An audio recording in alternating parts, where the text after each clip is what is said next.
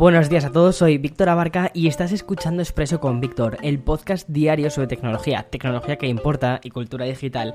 Y bien, como ya es tradición de los viernes, nos ponemos un poco, bueno, nos quitamos el traje, nos ponemos ya un poquito más tranquilos y tal, porque tenemos un magazine más al estilo lifestyle, donde vamos a hablar de videojuegos, de plataformas de streaming y también, obviamente, de algo de tecnología.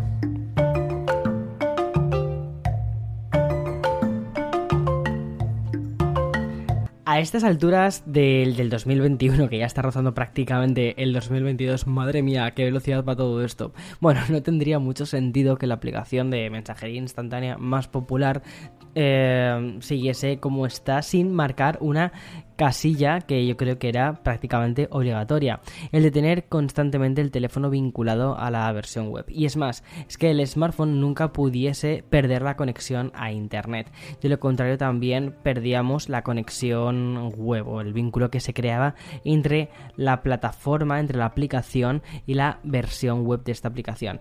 Bueno, esta falta de independencia era una petición constante e histórica que le estábamos pidiendo a WhatsApp y afortunadamente la versión beta disponible ya para iOS, WhatsApp Web y la versión también de escritorio, lo soluciona. Y el soporte multidispositivo de la aplicación pasa por fin a funcionar de manera completamente independiente del teléfono. Pero además de la independencia respecto al smartphone, la aplicación también va a permitir su uso en cuatro dispositivos vinculados previamente a, y, además un teléfono. Si bien es cierto que solo se va a poder tener eh, operativo en un solo mm, teléfono móvil, se va a poder abrir sesión en cuatro ordenadores o cuatro tablets. O bueno, como te apetezca abrir la sesión, pero vamos, ¿qué es eso? Un teléfono y cuatro dispositivos con pantalla más grande. Yo creo que ese es el mejor resumen que podemos dar, Bueno, eh, dispositivos y versiones de WhatsApp que también van a poder permitir eh, funciones como la de hacer llamadas y también videollamadas. El funcionamiento va a ser muy sencillo. Tienes que entrar en la parte de dispositivos vinculados, elegir versión beta para varios dispositivos y hacer clic en unirte a la versión beta.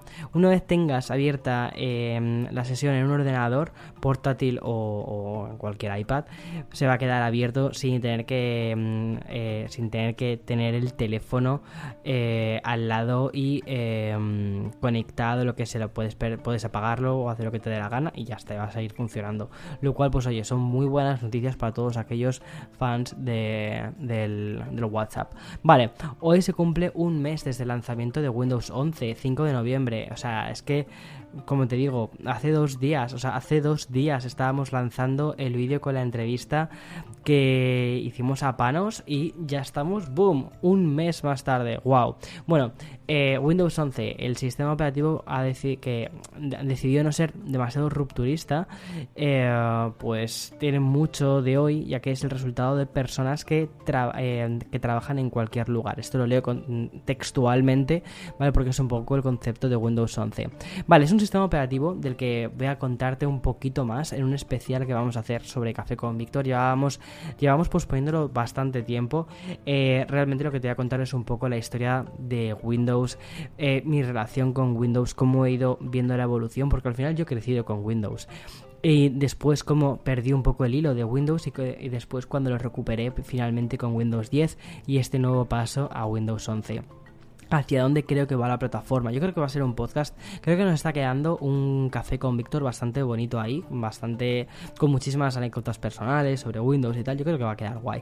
O sea, tengo muchas ganas de este, pero bueno. Bueno, lo que te estaba contando sobre el mes después del, lanzamiento de Windows 11. Lo que pasa es que Microsoft ha, ha, hablado de un nuevo error. El segundo tras el que obligó a emitir un parche para corregir el que ralentizaba hasta un 15% de rendimiento dentro de los procesadores eh, Ryzen para determinados videojuegos. Bueno, el nuevo problema se bifurca en pequeños errores, siendo el más importante el que no, el que no va a funcionar bien el teclado táctil y otros fallos relacionados con la herramienta de recortes o el panel de emojis. En definitiva, funciones que no cargan a causa de un certificado caducado que expiró el pasado 31 de octubre. Curioso, ¿eh? ¿Cómo funcionan estas cosas? Bueno, el problema se enreda un poquito más cuando la solución no está del todo desarrollada, porque Microsoft ha comunicado que hay un parche que va a solucionar algunos de estos problemas, pero que está en una versión preliminar y ha de instalarse de manera eh, manual desde Windows Update. Eso sí, arreglaría las cargas del teclado táctil, el teclado, el, perdón, el dictado por voz leo también la lista, el panel de emojis y las secciones de introducción y sugerencias del sistema operativo. Bueno, eh, yo imagino que poco a poco irán solucionando todo esto. Al fin y al cabo, lleva literalmente, te voy a decir, lleva dos días publicado Windows 11, bueno, lleva un mes, pero eso en términos del mundo no es nada. Eh, y seguro que vamos a ver una solución más pronto que tarde. Bueno, Continúo, antes de pasar como cada viernes al bloque del entretenimiento, quiero hacerte un breve recordatorio que me parece bastante interesante. Y como suele ocurrir básicamente cada mes, Amazon lanza una actualización a los dispositivos relacionados con Alexa. La actualización de, este mes puede convertir tu casa en una especie de discoteca con varias salas y varios ambientes. Bueno, me explico, porque dicho así, no es que vayamos a montar una rave en casa. Bueno, ¿por qué no? Sí, la verdad. La nueva característica lo que va a permitir es mover la reproducción de música entre los diferentes dispositivos Echo. Por ejemplo, te encuentras, imagínate, estás en el salón, estás ahí mm, todo chill con tu melodrama del orde ahí sonando por un altavoz. Bueno, pues tan solo tienes que decirle voy a decirlo bajito, ¿vale? Porque no quiero despertar a tu asistente, Alexa. Bueno, pues vamos a llamarla, eh, vamos a llamarla Alejandra. Alejandra, pausa. Vale, pues eh, lo que va a hacer es continuar la reproducción del temazo Supercat desde la habitación y con otro altavoz le dices, Alejandra, reanuda la música aquí. Y el concierto de Lorde va a cambiar de escenario. Por cierto, Lorde, muchísimas gracias por eh, hacernos un update de tu último álbum con nuevas mm, canciones. Si no lo has escuchado, mm, escuchadlo. Mm, Lorde, maravilla. O sea, básicamente lo que hizo mm, Dios fue darle la E y decirle, mm, toma, aquí está, Lorde, señora, aquí está todo. Eh, qué maravilla de álbum, qué maravilla de persona, qué maravilla de cantante. O sea, todo. Eh... Bueno, total, que eso, que te puedes montar tu melodrama en casa y ya está. Ya los melodramas, los melodramas me los monto yo muchas veces solo, la verdad. Bueno, hablamos de videojuegos, pero antes de videojuegos vamos a hacer una pausa. Yo creo que se nota mucho que es viernes, ¿no? Yo creo que se nota también que ha sido una semana larga, ha sido una semana de pensar mucho, de muchos proyectos que estamos ahí eh, creando poquito a poquito.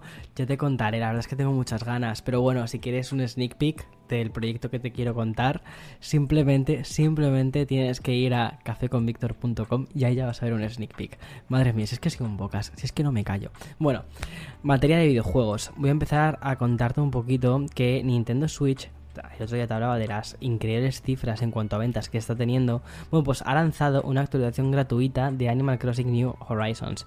Ya sabes, es el título de simulación que, que te iba a decir, es el título de simulación de vida, es el título de simulación que me está quitando la vida, básicamente, porque es que no sé cuánto tiempo invierto en Animal Crossing. O sea, me encanta. Fue el videojuego que me dio la vida durante la pandemia, gracias Nintendo, y han sacado una actualización, el parche 2.0, que va a permitirnos pues mm, que nuestra vida en la isla sea aún mejor. Eh, desde mm, poder, por ejemplo, poner eh, mm, de estas, ¿cómo se llama? Lámparas en el techo crear paredes, crear colores de paredes separadas independientes dentro de una misma ubicación. Vamos a poder ir a, las islas. Vamos a poder hacer más cosas en la isla del Cayo Fauno. O sea, eh, que fantasía. Y luego además, obviamente, también han sacado, esta es la, digamos, la, actualización gratuita, pero también eh, han lanzado una actualización de pago. Creo que la, eh, la, actualización de pago estuve jugando anoche y la verdad es que me encanta. O sea, es el Happy Home Designer que teníamos en la 3DS, pero ahora es Happy Home Paradise porque lo que haces es diseñar las casitas de los animales. O sea, sé que dicho así suena como muy de Víctor, ¿qué me estás contando? Lo sé, lo sé, de verdad. Pero cuando, cuando empiezas a jugar a este juego dices, tiene algo, tiene algo que es demasiado. Exactamente, es demasiado. El mejor juego del mundo, este, ya está. Eh, Goti del año. Bueno, Juegos como este hablan un poco también de por qué Facebook ve el metaverso como algo inmediato. A ver, yo no considero tanto que el metaverso de Facebook se parezca a esto. Bueno, te, digo, si se parece el metaverso de Facebook a esto, I'm in totalmente. ¿Por qué? Hola. Eh, animales con los que puedes hablar, que encima son súper simpáticos, que las únicas preocupaciones que tienes en la vida es eh, intentar recoger fruta de los árboles para venderlos por vallas y que esas vallas, porque el dinero real no existe, porque, bueno, sí que existe, Bueno, luego tienes que pagar. Bueno, no crees que es tan sencillo Animal Crossing. La verdad es que pensando en un poco mejor, tampoco quiero ir en el metaverso de Animal Crossing. Bueno, da igual lo que te quiero hablar es de, que si eres fan de Marvel y de Spider-Man en particular, creo que vas a estar bastante de enhorabuena. De enhorabuena a medias. Porque tras muchísimo tiempo de peticiones a nivel fandom y meses y meses de rumores, se ha confirmado la inclusión del Hombre Araña en el inminente eh, universo de Marvel's Avengers. Este título va a llegar el próximo 30 de noviembre, pero la introducción de Spider-Man en el juego va a ser exclusiva de PlayStation 4 y PlayStation 5. El motivo principalmente es que Sony tiene los derechos de Spider-Man y que no se los va a ceder a la versión de consolas que sacará la mm, Xbox eh, XS y también eh, Xbox One, PC e incluso Stadia, que Stadia está ahí. Y bueno, es una pena que no vaya a estar. Madre mía, qué chiste malísimo de cuñado. Yo creo que esto lo voy a cortar después en edición o alguna cosa, porque madre mía. Bueno, y hablando del omnipresente Marvel, también quiero hablarte de un retraso que es Midnight Suns que no va a llegar hasta la segunda mitad del año 2022. Este título era un juego de rol basado en turnos e impulsado por cartas. Se retrasa unos cuantos meses más eh, del lanzamiento que tenían originalmente. Como siempre digo, si es para dos cosas, para que el juego salga mejor y dos, para que los empleados no vayan con la lengua afuera y tengan que hacer los típicos, no sé cómo se llaman, en, sé que tiene un nombre en esos videojuegos, se llaman crashes, ¿no? En plan rollo que que estar haciendo como jornadas súper intensas, pues mira, si bienvenidos a los retrasos, porque al final, mm, por nuestros jueguecitos, que no tenga que malvivir la gente, ya está. Vale, y como está siendo muy habitual, vamos a cerrar el episodio de Expreso de los viernes y por tanto también la semana con el bloque del streaming, donde vamos a hablarte de las novedades y estrenos de las principales plataformas. Y aquí me gusta mucho decir, vamos a hablarte en plural, porque aquí ya sí que no soy yo, aquí yo ya sí que cojo, leo el guion, leo el guion que me pasa Víctor, eh, otro Víctor, eh, no yo, porque si no sería un poco extraño que hablase de mí en tercera persona, eh, sobre series y tal. Luego yo es verdad que voy apuntando cosas, voy apuntando cosas que me va diciendo porque él es el experto en series. Yo creo que de verdad, muchas veces yo creo que he pensado alguna vez en que sería él, que es el experto en series y pelis, el que tendría que hacer esta sección. Pero bueno, Vale, voy a empezar a hablarte de Netflix, que habitualmente suele ser el bloque que suele dominar esto. Y no es una cuestión en absoluto por afinidad. Personalmente prefiero, ya te lo he dicho alguna vez, Apple TV eh, o HBO Max, pero es que al final el sitio de Red Hastings es el que más contenido lanza de manera semanal, por ejemplo. Y solo contando desde el miércoles, Netflix ha publicado hasta 15 títulos nuevos, algo que prácticamente daría casi para hacer un spin-off de Expreso. Si luego echas un ojo en profundidad a todos, vas a comprobar que, mm, como, o sea, que al final destacan dos o tres eh, los de esta semana nos llevan directamente a la nueva temporada de Narcos, una de las seis veteranas de Netflix y que se ha convertido en una especie de franquicia donde se cambian eh, escenarios y repartos. La última temporada seguirá protagonizada por Diego Luna y Michael Peña y continuará. Yo no sabía que Diego Luna estaba haciendo esta serie. O sea, aquí estoy parando yo el. No sabía, ¿eh?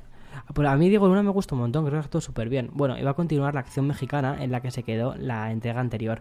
Mogollón de gente me ha recomendado Narcos, pero también me han dicho, eh, o sea, verá con un poquito de estómago vacío porque mm, hay mucho, no sé, es... es dura, es dura. Bueno, como te decía hace un momento, mi tiempo de serie suele estar básicamente protagonizado por Apple TV, que es una plataforma que a pesar de ser Apple no parece que esté vendiéndose demasiado bien en Europa. A ver, me gustaría saber cuáles son los motivos, no sé si es quizás marketing, no sé si es quizás eh, que le faltan títulos potentes para Europa, pero bueno, si ir más lejos, esta semana tenemos dos estrenos muy top. Por un lado, la tercera y última temporada de Dickinson, que es el biopic de la famosa poeta. A mí me mucho la temporada 1 y la temporada 2, las recomiendo. Y el lanzamiento más potente de la semana es Finch, una vuelta de tuerca al concepto post-apocalíptico, pero con Tom Hanks como gran protagonista. Y sin nada destacable en HBO Max o Disney Plus, bueno, en HBO Max ahora estamos viendo Eloy y yo, una serie que se llama eh, Titans. Hemos empezado desde la primera temporada y tengo que decirte una cosa, me está encantando. Es una serie de superhéroes de DC en este caso Y es de estas de apagas el cerebro, pones el, pones el HBO, pones el Titans y perfecto. Bueno, entre eso, digamos que es que yo soy como un poco Dr. Jekyll y Mr. Hyde. Tengo como dos caras. Tengo la versión esta de superhéroes, donde apago el cerebro y veo las cosas estas. Y luego por otro, bueno, también esto es apagar el cerebro realmente. Porque me estoy volviendo a ver todas las de Sexo en Nueva York ya preparándome para, para el lanzamiento de la séptima temporada. Bueno, no va a ser séptima temporada como tal. De hecho, creo que va a tener hasta otro título. Just Like That pero bueno, maravilla. Eh, HBO. Y Disney Plus, pues tampoco hay demasiado que, decir, la verdad. Cerramos, yo creo que de Disney Plus personalmente mm, estoy retrasando mucho lo inevitable, pero probablemente lo termine cancelando. Bueno, vamos a cerrar con el gran estreno de Amazon Prime Video, que es Historias para no dormir, que recoge el testigo de estas antologías de terror autoconclusivas y nos trae cinco episodios dirigidos por diferentes autores españoles y con un reparto lleno de nombres conocidos en España. Si te gustan mucho las historias para no dormir, literalmente, pues ahora ahí ya tienes un tema. Como a mí me gusta dormir, pues mm, será algo que diga skip next. Y ya está. Eh, hasta aquí el episodio de hoy viernes. Espero que, mm, que tengas un feliz fin de semana. Durante este fin de semana grabaré el especial de Café con Víctor sobre la historia del iPhone.